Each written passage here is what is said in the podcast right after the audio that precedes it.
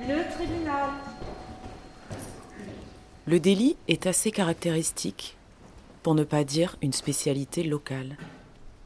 Parfois, au tribunal correctionnel de La Rochelle, on voit arriver des vols d'huîtres entre ostréiculteurs. Alain, 56 ans, sa femme et son fils en sont accusés.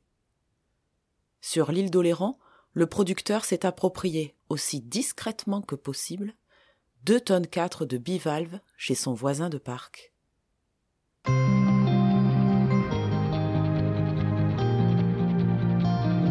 Bienvenue dans Angle droit, le podcast de la rédaction sud-ouest de La Rochelle par Sophie Carbonel.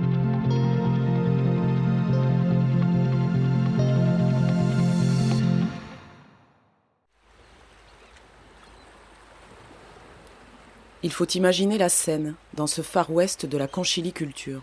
D'un côté, il y a Eric, de l'autre, Alain. Le 13 septembre 2019, les deux hommes se font face. La tension est palpable. Le premier accuse le deuxième d'avoir pillé sa parcelle dans le parc d'élevage de Lamourou à Château d'Oléron. Deux fois. Il avait déjà constaté des vols en août, 150 poches d'huîtres avaient disparu. En septembre, il en manque 256. Ces coquillages-là qu'Alain est en train de trier tranquille devant sa cabane, c'est sûr, ce sont les siens. Il a eu un tuyau. On l'aurait vu se servir dans la parcelle, celle-là même qui jouxte l'espace de production d'Alain. L'ostréiculteur incriminé nie. Le ton monte, on se rend les politesses. À quelques mois des fêtes de fin d'année et des bénéfices qui vont avec, ce genre de situation peut vite tourner au western. Les gendarmes calment les ardeurs viriles et saisissent les mollusques de la discorde. On perquisitionne les parcelles, des poches sont encore retrouvées, d'autres aussi dans la cabane. Ce qui permet à Eric d'être aussi sûr de lui, c'est qu'il a une façon bien particulière de fermer ses poches d'huîtres, un genre de signature. Un élastique dans le même sens qui passe toujours par le sixième maillon depuis l'ouverture et par le quatrième depuis la bordure. Les poches saisies devant et sous la cabane d'Alain sont exactement comme ça.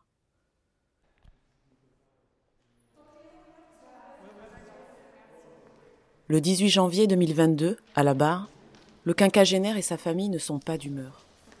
Et, comme si Eric était le seul à fermer ses poches comme ça, s'agace le prévenu. Alors d'où viennent ces huîtres? Pas de ces parcs en Bretagne comme il avait pu l'avancer au départ les agents de la direction départementale des territoires et de la mer sont allés constater qu'ils sont à l'abandon. Pirouette, elles viennent d'un autre parc, celui de finition de la Mortane. Sauf que là, il n'y a pas d'huîtres plus grosses que des numéros 3. Elles sont de mauvaise qualité ou trop jeunes pour être commercialisées. Alors comment ces numéros 1 et numéro 2 ont-elles pu atterrir dans ces dégorgeoirs Il arrête là l'argumentaire il boude. J'ai mes huîtres, j'ai pas besoin de prendre chez les autres. Si sa femme, comptable de son état, a fait usage de son droit au silence en garde à vue, son fils Jérémy a été bien plus bavard. Ils sont tous les deux poursuivis pour recel. Non, chez eux, il n'y a pas de façon spéciale de fermer les poches. Lui, il ne va pas sur les parcs. Mais si les gendarmes disent que toutes les poches sont fermées exactement de la même façon, c'est que oui, elles sont certainement volées. À l'audience du 18 janvier, il revient sur ses aveux. Les gendarmes sont des menteurs, j'ai été manipulé, lance-t-il sous les hochements de tête de son père. En audition, il avait pourtant répété la même chose. Eh bien, ce n'est pas vrai. J'ai signé de fausses déclarations. Il est bien difficile d'assumer d'avoir trahi le père. Le fiston, bravache à la barre, ne répondra plus que par manipulation policière à toutes les questions. Mais le rapport de l'expert judiciaire de la biologie marine met encore un peu plus à mal les dénégations d'Alain. Les huîtres d'Éric n'ont rien, mais alors rien à voir avec les siennes. Des analyses comparatives ont été faites sur un échantillon des mollusques d'Eric, du prévenu, et de celles retrouvées dans les poches. Aucun doute possible, ces dernières sont identiques en tout point avec celles de la victime. Pour les professionnels et les amateurs de bonne chair, il n'y a rien de moins ressemblant qu'un bivalve à un autre bivalve. La méthode d'élevage, le type de bassin, la faune endémique, les stries de la coquille, tout, tout concourt à ne pas confondre une huître d'Éric avec une huître d'Alain. La femme du quinquagénaire s'emporte au tribunal. Pardon, mais quand on met une huître en pleine mer, elle change en quelques jours. On ne compare pas une huître dans un marais d'affinage avec une huître de pleine mer. Mais ça tombe à côté. Merci, madame, mais l'expert judiciaire est au courant de cela.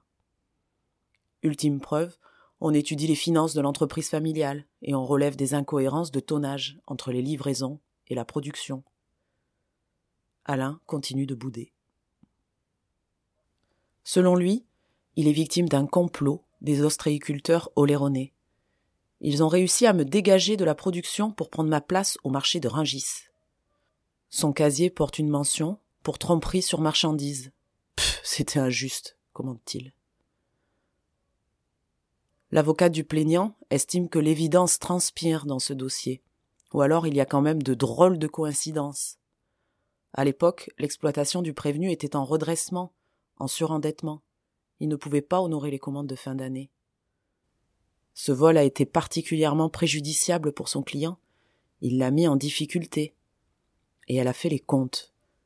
Les poches dérobées valent quarante-deux mille euros sur le marché. Elle demande aussi 5000 euros pour le préjudice d'image.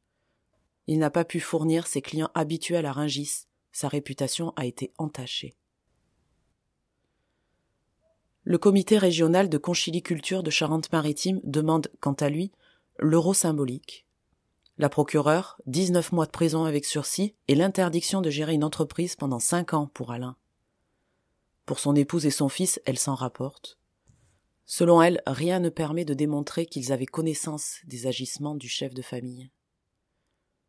La défense se concentre sur l'expertise. Le mot probablement est écrit six fois. On peut lire aussi ce qui laisse croire. C'est de l'extrapolation. Ce rapport soutient l'existence d'un doute. Pêche perdue. Le tribunal a condamné Alain à dix mois d'emprisonnement avec sursis et l'interdiction de gérer une société pendant cinq ans. La mère et le fils ont été relaxés. Le prévenu devra payer 40 000 euros à son ancien concurrent ostréicole. On ne le verra plus sur les parcs. Lui, il a déjà lâché l'affaire. La société a été liquidée en 2020, il a pris sa retraite. Son fils est devenu menuisier.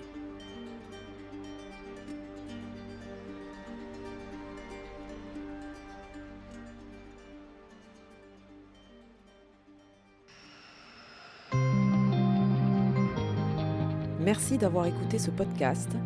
Vous pouvez retrouver tous les épisodes d'Angle droit sur le site internet sudouest.fr ou sur la plateforme de votre choix, YouTube, Spotify, Google Podcast et Apple Podcast.